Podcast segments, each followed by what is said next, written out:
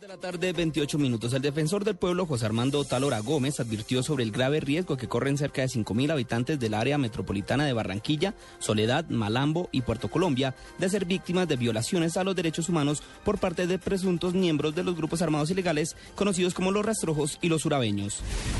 El vicepresidente Angelino Garzón pidió no caer en la trampa de hacer bloqueos en el SENA y aseguró que el gobierno está haciendo todo para fortalecer el modelo de educación pública de esa entidad.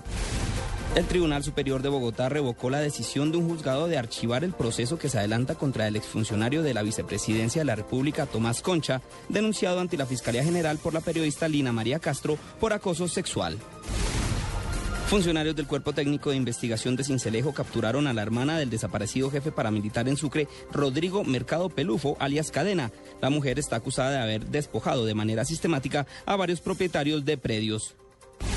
Y en noticias internacionales, la casa de Ariel Castro, conocido como el monstruo de Cleveland, será demolida esta semana. Hoy los familiares del secuestrador pasaron el día recuperando los objetos personales que las tres mujeres a las que mantuvo cautivas por más de una década habían dejado en la vivienda.